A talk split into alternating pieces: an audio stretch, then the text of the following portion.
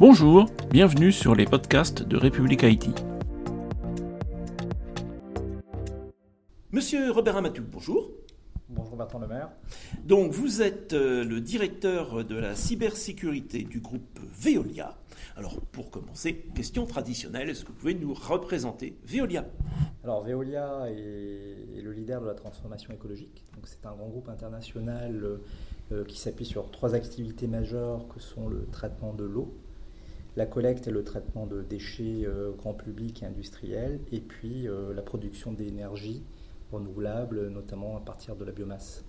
Alors, vous avez une particularité, c'est que par nature de votre activité, vous êtes quand même très décentralisé.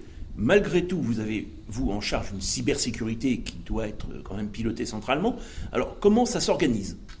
Alors, je pense que euh, ce qui est important de noter, c'est que Veolia, pour accompagner son activité, a un besoin de localiser euh, donc euh, c'est plutôt une entreprise qui est locale et qui fédère ses activités autour de ces euh, trois piliers que je viens de dénoncer. La cybersécurité est une activité support et donc qui accompagne la cybersécurité industrielle localement.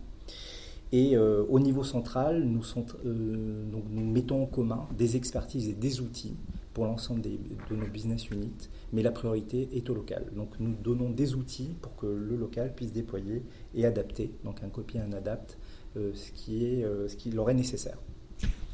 Alors, comme tout le monde, vous avez un problème de ressources humaines. de ce point de vue-là, je ne crois pas que vous soyez une exception. Mais alors, vous, en plus, vous êtes mis un, un défi supplémentaire, ce que vous voulez avoir des équipes en parité.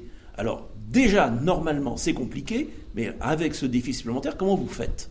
Alors, euh, c'est vrai qu'en ce début d'année, nous avons été confrontés à un challenge particulier qui était de, reconstruire une équipe cybersécurité centrale euh, complète et de l'étendre pour accompagner notre roadmap. Et euh, nous nous sommes dit que c'était l'occasion d'affronter ce challenge de parité homme-femme, puisque nous souhaitions avoir des talents de manière équilibrée. Euh, aujourd'hui, euh, nous nous en rapprochons puisque le taux de féminisation est proche de 45%, donc ce qui est effectivement largement au-dessus de la moyenne du marché, mais pour autant euh, pas suffisant.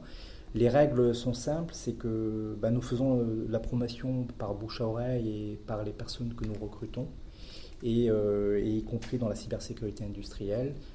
D'ailleurs, pour l'anecdote, la plupart de nos ingénieurs en cybersécurité industrielle sont des femmes et sont extrêmement performantes.